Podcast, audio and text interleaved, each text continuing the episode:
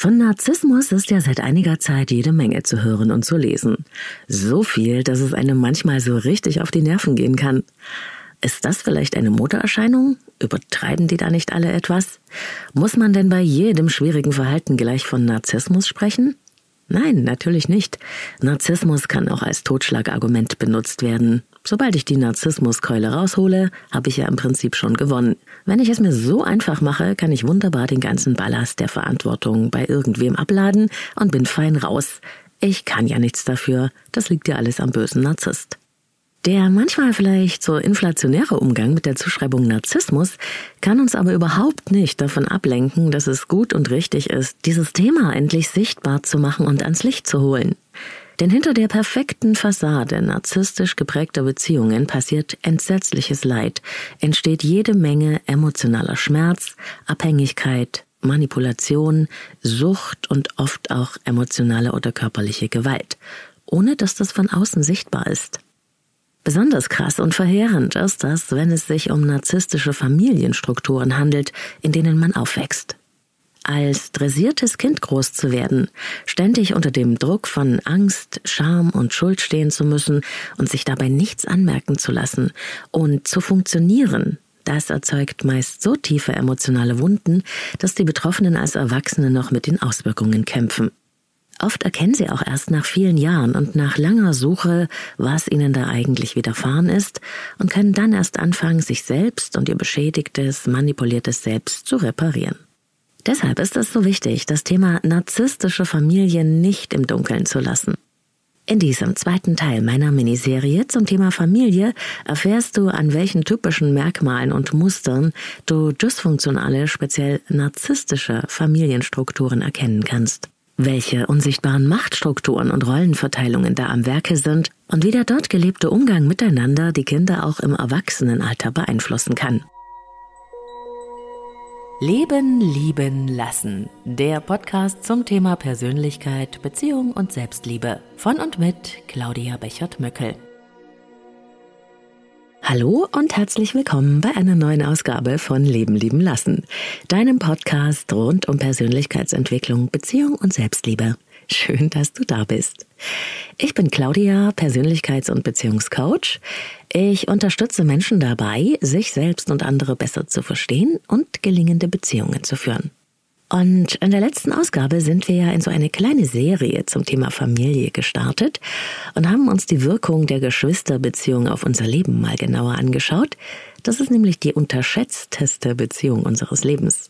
Vielen Dank an dieser Stelle für das Feedback und die vielen Nachrichten, die ihr mir dazu geschickt habt. Ich freue mich wie immer sehr, dass das vielen von euch geholfen hat, nochmal mit einem neuen Blick auf die eigene Rolle im Familienherkunftssystem draufzuschauen und zu verstehen, wie euch das vielleicht heute noch prägt. Es lohnt sich also, da nochmal reinzuhören, wenn du das noch nicht gemacht hast. Heute im Teil 2 der Familienserie geht's um das Aufwachsen in dysfunktionalen, narzisstisch geprägten Familien und das ist für den einen oder anderen vielleicht wirklich ein Augenöffner. Wenn wir auf die Welt kommen, dann werden wir ja in das Familiensystem unserer Eltern hineingeboren, wie so in eine Art Blase, eine Familienbubble könnte man sagen. In dieser Blase wachsen wir auf und wir nehmen das, was dort passiert, einfach erstmal als gegeben hin. Die Blase ist nämlich für uns die Welt. Welche Ansichten und Lebensregeln dort herrschen, wie das Klima in dieser Blase ist, was den Umgang miteinander prägt und wie sich unsere Eltern zu uns verhalten, also wer wir in dieser Blase sind und was von uns erwartet wird, das speichern wir ab als eine Art inneres Bild von so ist das in der Welt. Solange wir nämlich klein sind, hinterfragen wir ja überhaupt nichts davon. Wir wissen in unserer jungen Kindheit ja nicht, dass es da draußen auch andere Blasen, also andere Familienwelten gibt und in anderen Familien andere Regeln gelten. Wir wissen also nicht, dass Familie auch anders gelebt werden kann, als wir das erfahren. Das merken wir eventuell erst, wenn wir größer sind. Bis dahin passen wir uns einfach bestmöglichst an unser Familiensystem an und versuchen ein Teil davon zu sein, dazu zu gehören, Liebe und Aufmerksamkeit zu bekommen. Wir sind ja abhängig von der Welt der Großen, die in unseren Augen natürlich alles richtig machen und auch alles wissen. Wir sind klein und wir sind aufnahmefähig wie ein Schwamm und sehr beeinflussbar. Wunderbar, wenn die Eltern ihren riesengroßen Einfluss mit Liebe und Verantwortungsbewusstsein ausüben. Leider aber ist eben das Familiensystem auch der Ort, wo auch verdeckte Narzissten oder Menschen mit starken narzisstischen Tendenzen sich so richtig austoben können, denn dort haben sie ihr eigenes Reich und die unangefochtene Macht. Sie bestimmen die Regeln und sie tun das eben oft aus ihrem falsch verstandenen Bild von Liebe heraus. Narzisstische Menschen können oft gar nicht richtig lieben, sie verwechseln Liebe mit Macht oder Bedeutung. Und die Kinder, die sich nicht wehren können, die werden gleichzeitig zu ihrer Bühne, ihrem Publikum und auch zum Sündenbock für die narzisstische Wut und sind allem wehrlos ausgeliefert. Dabei strengen sich diese Kinder auch noch an, möglichst perfekt zu sein und den schönen Schein nach außen zu wahren, genauso wie das erwartet wird. Daraus entsteht eine Kindheit in innerer Einsamkeit bei äußerlich schönem Schein. Diese Kinder stehen ständig unter Druck und tragen schwer an einem Paket aus Schuld und Schamgefühlen, weil was sie tun einfach nie ausreichend ist und nie genügt, um Vater oder Mutter zufriedenzustellen, so sehr sie sich auch anstrengen. Die narzisstische Persönlichkeitsstörung, das ist ja eine Diagnose, die eigentlich nur ein Arzt oder Psychiater stellen kann. Deshalb wird dir auffallen, dass ich viel öfter von narzisstischem Verhalten oder narzisstischen Tendenzen spreche. Denn auch jemand, der nicht die Diagnose einer Persönlichkeitsstörung hat, kann in seinem Verhalten extrem narzisstische Züge aufweisen.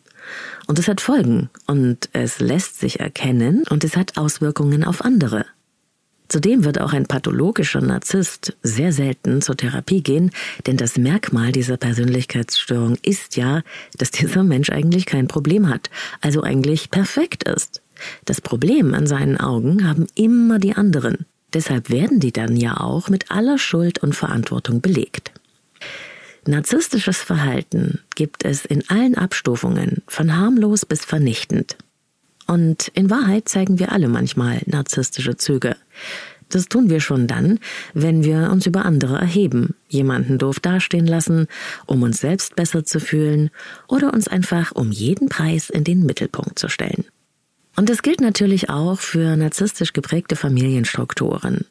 Das, was ich hier beschreibe, das kann sich in vielerlei Facetten abspielen oder abgespielt haben, von leicht über mittelschwer bis richtig krass.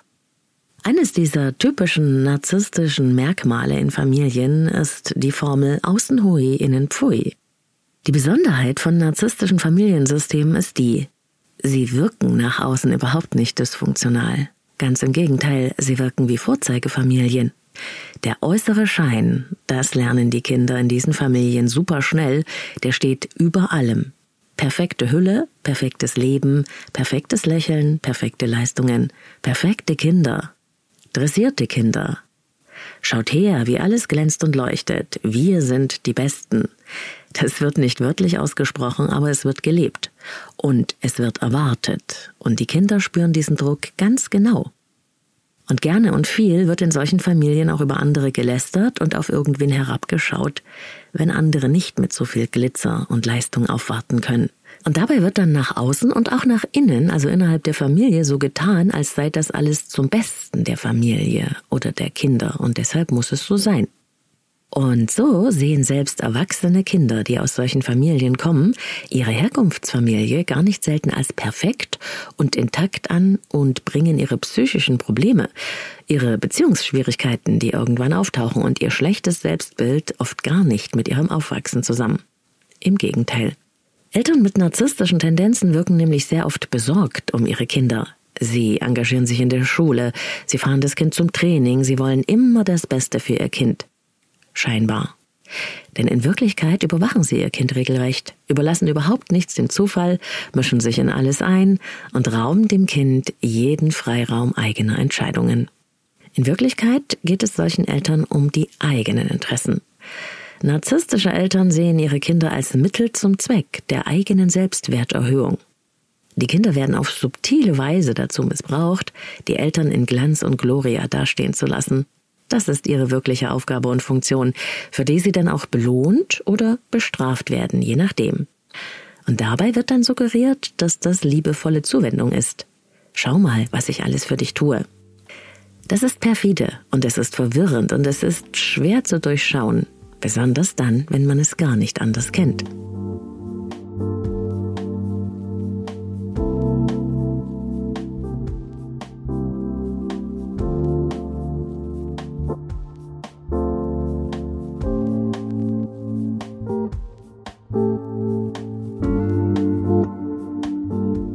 Immer wieder erlebe ich Klienten, die immer noch in die emotionale Abhängigkeit zu ihrem Elternhaus verstrickt sind und sich von Mama oder Papa oder selten auch beiden wie am Gängelband führen lassen und versuchen es ihnen recht zu machen und die Erwartungen zu erfüllen. Und wie früher fühlen sie sich selbst ungenügend und sind voller Schuldgefühlen ihren Eltern gegenüber, denn dafür wurden sie ja ausgebildet, besser gesagt dressiert. Sie haben so eine Art Bringeschuld.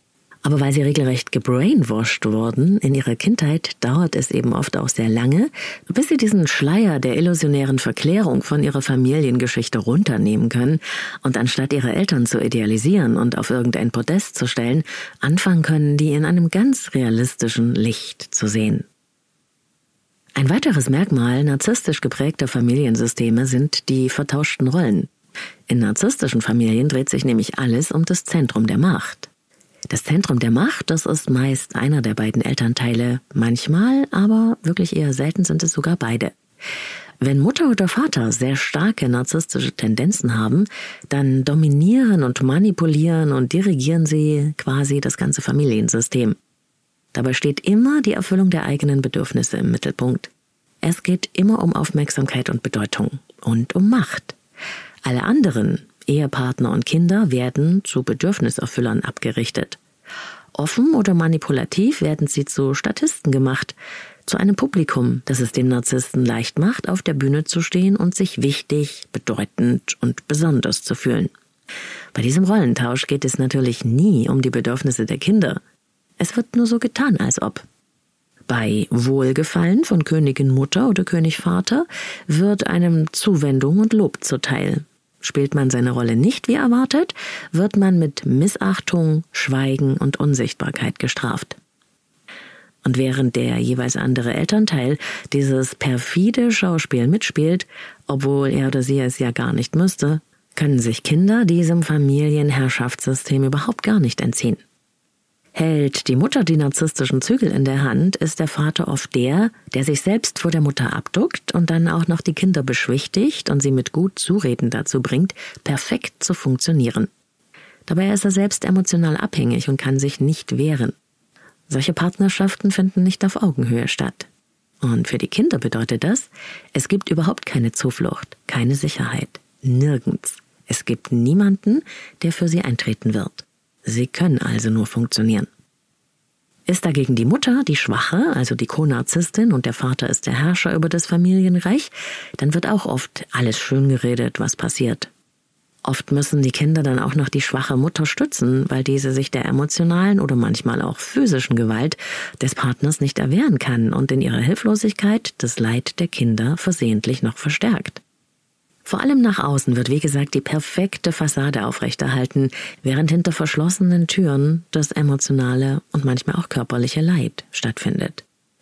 Familie und Kinder gelten als Statussymbole. Meine Frau, mein Haus, meine Kinder, mein Auto. In der letzten Episode von Leben leben lassen, da habe ich ja schon über die Rollen und Funktionen gesprochen, die Kinder in Familiensystemen einnehmen können. In narzisstisch geprägten Familien gibt es sogar eine ganz typische Konstellation, die ich das goldene Kalb und das schwarze Schaf nenne. Das Spinnennetz aus Manipulationen, doppeldeutiger Kommunikation und verdeckten Aufträgen verstrickt auf ungesunde Weise alle Familienmitglieder und ihre Beziehungen zueinander. So werden eben auch die Kinder nicht selten entzweit in solchen Familien und regelrecht positioniert, manchmal sogar zur Konkurrenz miteinander erzogen. Das goldene Kalb, das ist die Rolle des Lieblingskindes. Es wird nach dem Abbild des narzisstischen Elternteils geformt und ist oft dessen kleine Kopie oder und Vorzeigeobjekt. Oft genügt das aber nicht, denn der Ehrgeiz narzisstischer Eltern sorgt dafür, dass das Kind das erreichen soll, was dem Elternteil selbst nie gelungen ist. Damit wird sich dann geschmückt. Und das Kind zu Erfolgen getrimmt, fühlt sich natürlich wichtig und gesehen und merkt natürlich nicht, dass es selbst überhaupt nicht gemeint ist. Es ist dazu verdonnert, das erweiterte Selbst des Vaters oder der Mutter zu sein.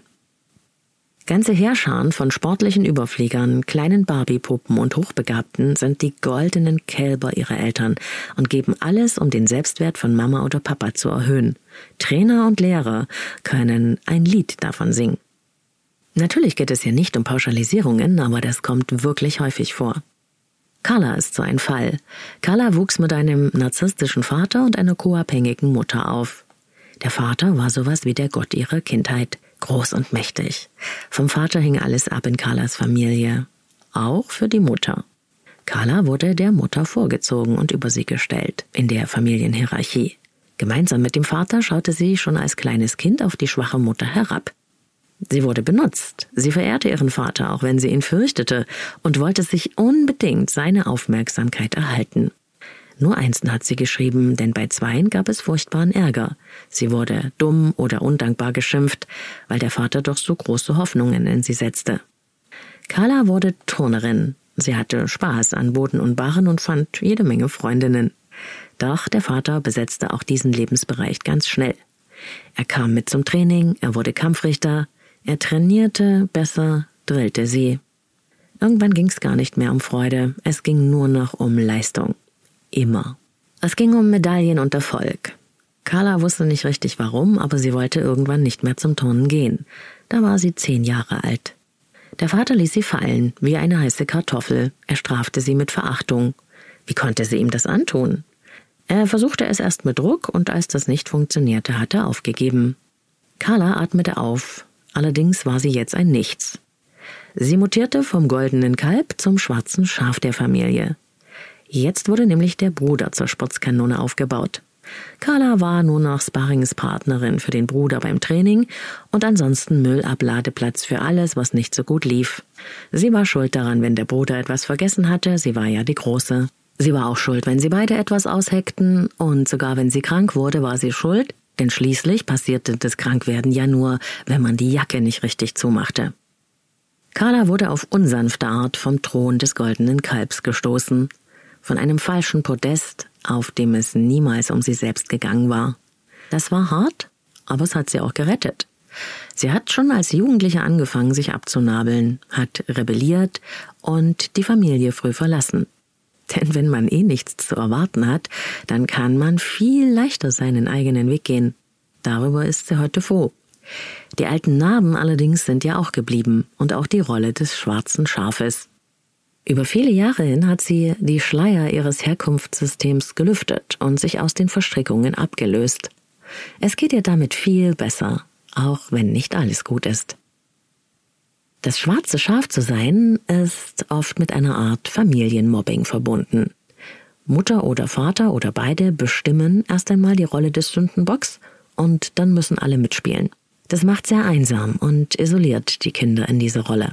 Auch werden sie oft vorgeführt, um ihnen selbst und allen anderen zu beweisen, dass sie wirklich nicht okay sind. Das geht zum Beispiel, indem sie viel Kritik oder zynische Kommentare bekommen, dann aber plötzlich vor allen anderen ganz freundlich gefragt wird, und, hilfst du mir mit dem Garten? Wenn das Kind jetzt nicht besonders erfreut oder sogar vermeidend reagiert, ist das dann natürlich wieder ein Beweis, dass es schlecht und unwillig ist und alle sehen es. Ganz klar, der Sündenbock. Die goldenen Kinder werden zwar mit viel Aufmerksamkeit beschienen, haben es meist aber viel schwerer, sich aus den alten Rollen zu befreien, geschweige denn diese Rolle überhaupt zu erkennen. Denn auf das Licht der Aufmerksamkeit und das elterliche Wohlwollen zu verzichten, an das man sich über Jahre gewöhnt hat, ist wirklich sehr schwer.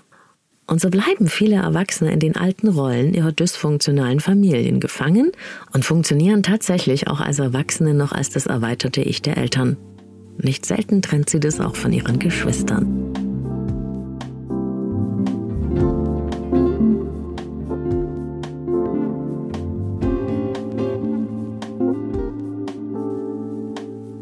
Das emotionale Klima in narzisstisch geprägten Familiensystemen ist oft regelrecht vergiftet, auch wenn alle quasi frische Luft spielen. Diese Vergiftung hat so viele Facetten und Gesichter, dass ich hier nur ein paar nennen kann. Die Manipulationsstrategien, die dabei passieren, die könnten aber ganze Bücher füllen. Das Prinzip der Schuldumkehr ist auf jeden Fall sehr häufig anzutreffen. Über Schuldzuweisungen wird das Kind wie mit einem Stöckchen dressiert. Wegen dir fühle ich mich so schlecht. Du bringst mich noch ins Grab. Oder wenn du dies oder jenes nicht hinkriegst, bin ich ganz enttäuscht und traurig. Kein Wunder, dass mir die Hand ausrutscht, wenn du mich jedes Mal mit deinem Verhalten dazu bringst. Das Kind glaubt natürlich daran, dass es für alles und jedes selbst die Verantwortung trägt. Der narzisstische Elternteil hat immer für alles eine Erklärung und einen Schuldigen.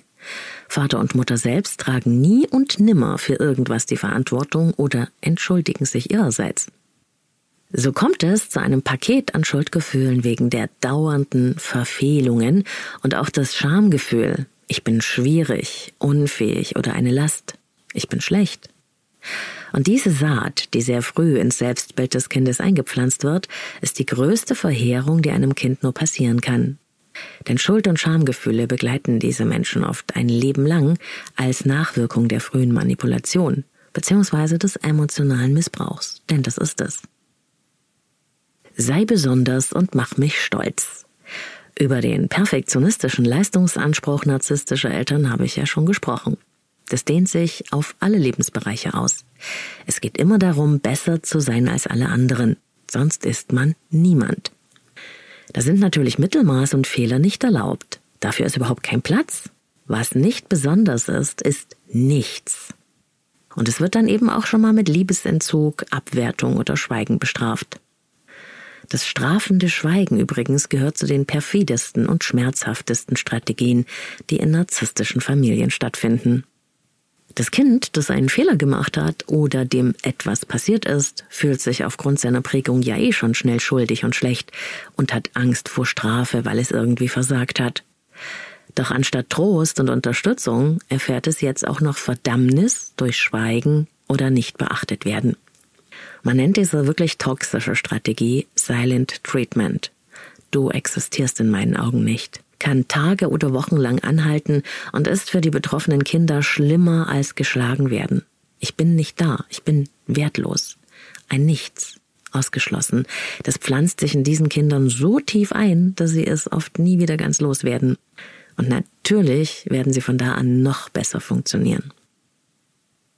Auch mit den eigenen Kindern zu konkurrieren, ist ein gar nicht so seltenes Merkmal narzisstischer Familien. Das scheint irgendwie widersprüchlich zu sein, und es ist es auch. Denn während ja stets die allerbesten Leistungen abverlangt werden, soll das Kind die narzisstischen Eltern auch nicht etwa noch überstrahlen. So kann es sein, dass eine Mutter ihre Tochter als Schönheit aufbaut und sich darin sonnt und im Prinzessinnen-Dasein bestärkt, dann aber auch mit den jugendlichen Verehrern der Tochter flirtet. Wenn Mütter nicht lieben von Susan Forward ist ein Buch, das ich dazu sehr empfehlen kann. Zu den verdeckten Regeln, die es in narzisstischen Familien gibt, gehört auch, dass es keine Privatsphäre, keine Grenzen gibt für die Kinder. Das so wichtige Bedürfnis nach Autonomie, das so wichtig ist, dass Kinder das entwickeln dürfen, das wird einfach massiv untergraben. Schließlich haben ja narzisstische Eltern kein Interesse daran, dass ihre Kinder eigene Individuen werden, sondern sie sollen ja auch weiterhin für die Bedürfnisse der Eltern zuständig sein. Deshalb mischen sich solche Eltern in alles ein, wollen alles wissen, bestimmen jederzeit, was richtig ist für das Kind und erlauben keine Alleingänge. Sowas wie Vertrauen gibt's einfach nicht. Kontrolle ist angesagt. Tagebücher werden gelesen, Gespräche belauscht, Briefe einfach an sich genommen oder Geständnisse erzwungen. Das alles unter dem Deckmantel der Erziehung und des Ich meine es ja nur gut mit dir. Und es gibt natürlich auch keine Kommunikation auf Augenhöhe in narzisstischen Familien. Daher gibt es auch keine Diskussionen oder Argumente. Es gibt nur das Richtig oder das Falsch des Elternteils, das das Machtzentrum bildet. Solche Familiensysteme sind autoritär. Dass sich dabei Konflikte anstauen oder negative Gefühle ist ganz klar, aber das alles muss stets und immer unter dem Deckel gehalten werden. Dafür gibt's viele unausgesprochene Vorschriften für alles Mögliche. Ordne dich unter, streng dich an, tu so als ob, lächle tapfer und stell dich bloß nicht so an, aber auch deine Gefühle interessieren hier niemanden. Das sagt natürlich niemand wörtlich, aber die Kinder spüren diese unausgesprochenen Vorschriften ganz genau. Anstatt direkte Kommunikation herrschen sogenannte Double Binds vor, Doppelbotschaften. Na, das hast du ja wieder gut gemacht. Klingt nach einem Vorwurf, den Worten nach aber scheint es irgendwie ein Lob zu sein.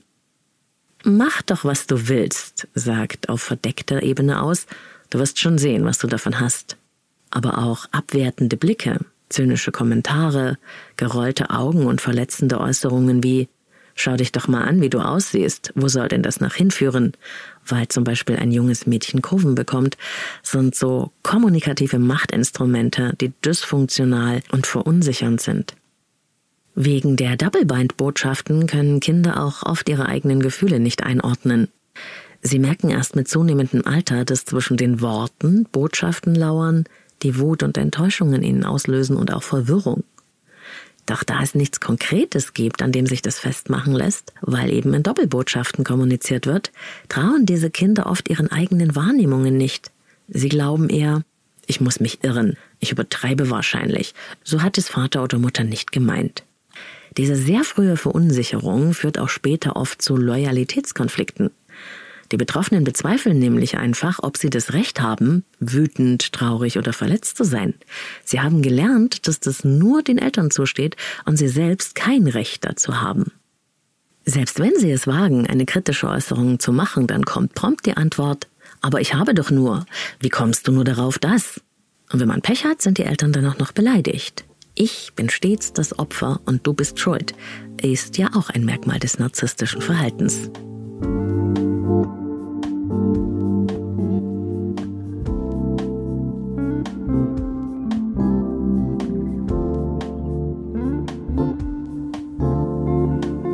Das alles hört und versteht und vielleicht manches davon auch selbst kennt, dann wird es vielen Menschen ein bisschen schummerig.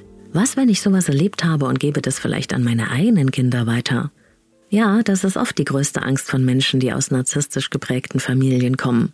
Wenn sie erkennen, was passiert ist, dann befürchten sie, dass sie ihren Kindern Gleiches angetan haben. Ehrlich gesagt, ich erlebe das in meiner Arbeit oft ganz anders. Erstaunlicherweise versuchen diese Menschen oft instinktiv alles dafür zu tun, dass ihren Kindern nicht passiert, was ihnen passiert ist.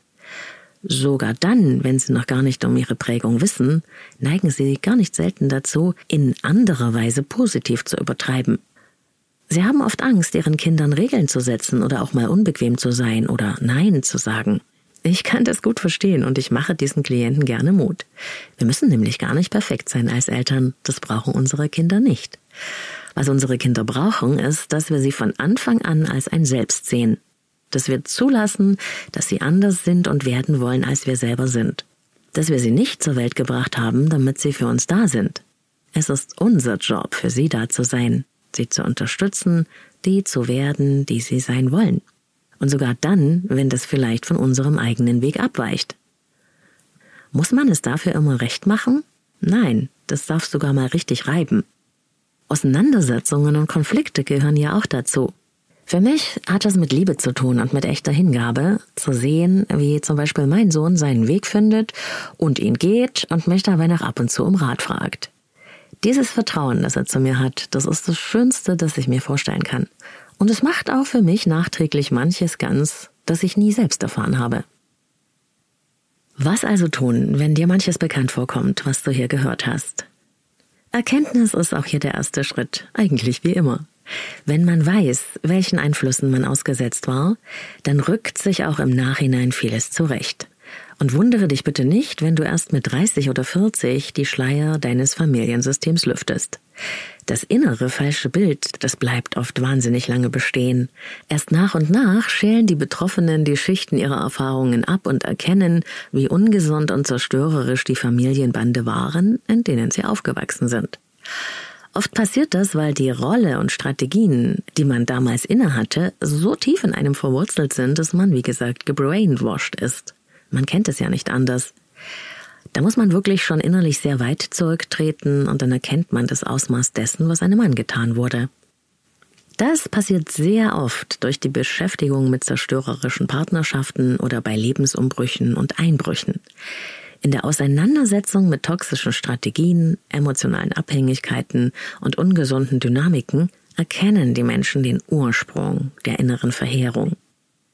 Vorher liegt das Drama irgendwie im Nebel, denn wir alle haben ja einen sogenannten blinden Fleck.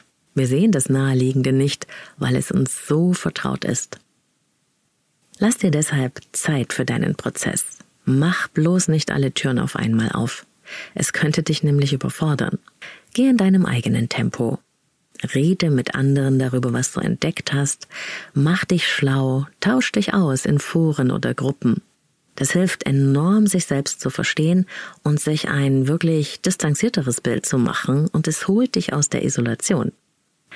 Entdecke die Zusammenhänge zu deinen Themen heute.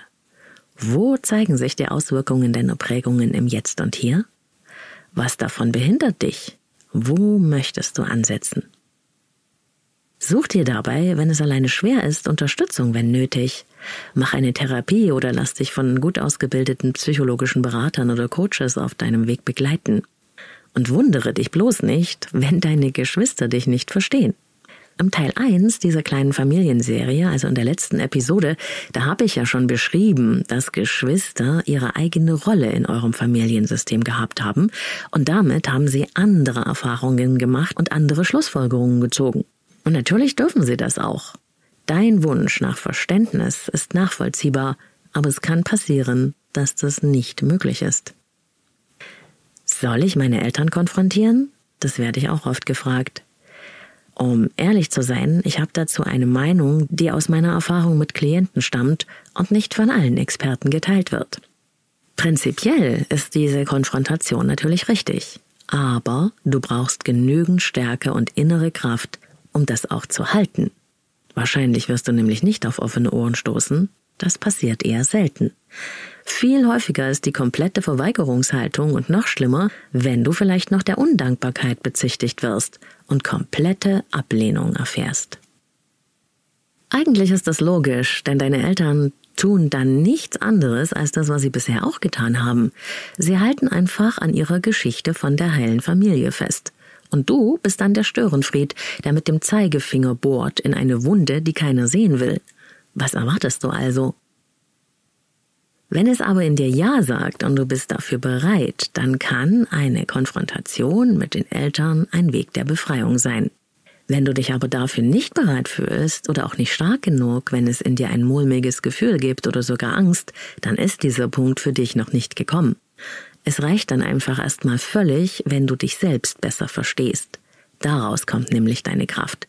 Und wer weiß, wohin dich das dann noch führt. Außerdem Egal, was dir passiert ist, wir sind mit unseren Familien sowieso verbunden. Es ist unsere Urbeziehung. Der Wunsch nach einer guten Beziehung geht deshalb nicht weg, auch wenn du verstanden hast, dass du die vielleicht nie wirklich bekommen wirst. Sogar Menschen, die den Kontakt abbrechen, haben immer noch eine Verbindung. Sie drücken aber mit dem Kontaktabbruch aus, so wie diese Verbindung ist, kann ich sie nicht leben. Deshalb unterbreche ich sie. Ich arbeite ja immer mal wieder auch mit Menschen, die den Kontakt abbrechen und auch mit Eltern, die den Kontakt wiederherstellen wollen. Und daher weiß ich, dass wir diese Verbindung nicht mit Stumpf und Stiel ausreißen können. Aber wir können sie so gestalten, dass wir den verschiedenen Bedürfnissen in uns, nämlich demnach Verbindung und demnach wir selbst zu sein, irgendwie Rechnung tragen können. Aber das ist eine andere Geschichte, vielleicht für eine weitere Episode zu diesem Thema. An dieser Stelle aber erst einmal alles Liebe für dich, danke fürs Zuhören und bis bald. Jo, das war Teil 2 meiner Miniserie zum Thema Familie. Ich freue mich, wenn du das eine oder andere für dich entdeckt hast. Danke fürs Dabeisein. Und habe ich es eigentlich schon gesagt? Auf Instagram habe ich es gepostet, aber im Podcast glaube ich noch nicht genannt.